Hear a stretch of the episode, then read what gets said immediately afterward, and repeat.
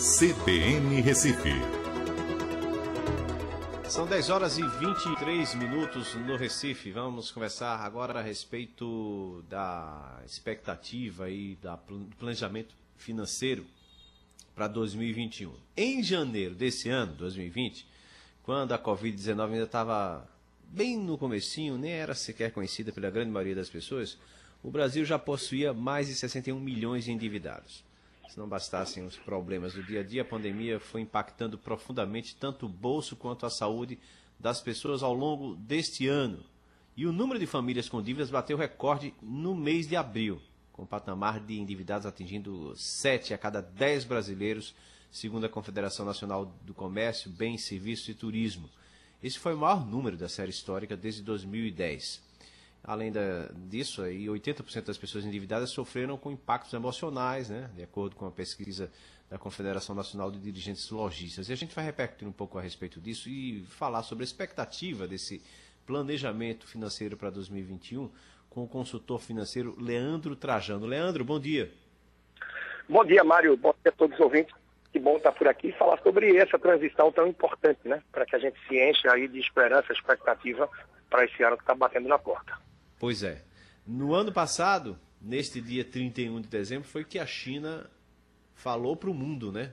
Que havia um problema sério nas cidades lá, de contágio, enfim.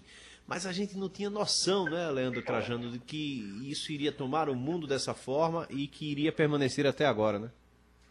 É, a gente não tinha proporção nenhuma do que estava por vir, né? Então as expectativas na virada do ano, todos os planos, e ainda no mês de janeiro, fevereiro, a gente parece que via o problema passando pouco a pouco pelos continentes, tomando conta da Ásia, da Europa, e o brasileiro esperançoso parece que não acreditava que ia chegar por aqui.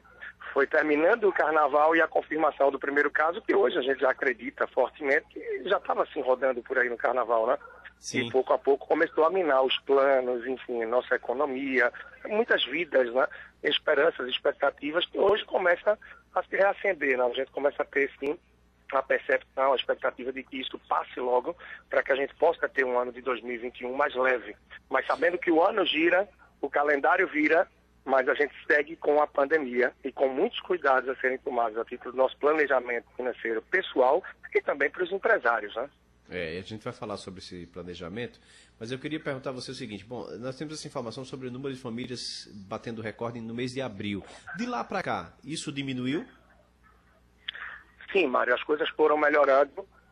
É, esses dois primeiros meses foram de muito impacto, né? sobretudo abril. Março ainda estava muito naquela fase de entendimento, de compreensão, acreditando que era duas semanas, era uma quarentena, mas aí o tempo foi passando e as coisas foram se agravando. A gente teve aí a questão, de toda forma, da suspensão do contrato de trabalho, que ajudou muito, mas abril e maio foram os meses de estatísticas mais severas aí para as famílias. E aos poucos as coisas foram se organizando melhor para a maioria delas. Uhum. Bom, então, diante de todo esse cenário das incertezas por conta dessa Covid-19, uh, eh, da expectativa para vacinação, enfim, é possível começar a se livrar das dívidas e alcançar o azul neste ano que começa amanhã, 2021? Sim, para a maioria das pessoas que já vem tomando atitudes, Mário, desde esta pandemia, do pico dela, conseguiram reduzir muitas despesas, conseguiram readequar, cortar alguns supérfluos, e com isso, hoje mesmo de manhã, eu já tive feedback aí de algumas pessoas falando de como estão entrando e se planejando para 2021. Orçamento mais enxuto, algumas despesas substituídas, cortadas ou reduzidas, e essa ainda é a tônica que se deve seguir para esse ano de 2021 que de uma forma ou de outra a gente ainda começa com um cenário de muita incerteza, por não saber ao certo quando a vacina chega para a maior parte da população. A gente tem o fim aí desse processo de suspensão do contrato de trabalho, então é possível que venham as demissões, que o cenário econômico continue com desemprego alto. A gente vê que a inflação ainda bate aí a taxa Selic, que deve crescer aos poucos, mas a expectativa realmente é de melhora e se organizando com consciência, um décimo terceiro usado com mais parcimônia, né, com coerência, a gente consiga pouco a pouco virar o jogo. Mas e isso traduzir... é fundamental. É, quem tem dívidas, focar em quitar ou reduzir esse tal do devedor para que possa pouco a pouco se recuperar ao longo do ano. E quem consegue fazer essa transição sem dívidas é focar em manter ou começar a criar sua reserva de emergência. Afinal, a gente nunca sabe o que tem adiante. E esse é um dos grandes legados aí desse ano 2020. A gente pode falar um pouco sobre isso também, né? a relevância de ter uma reserva para emergências. Pronto, então fale sobre essa reserva, porque a gente tem mais ou menos um minuto, um minuto e pouco.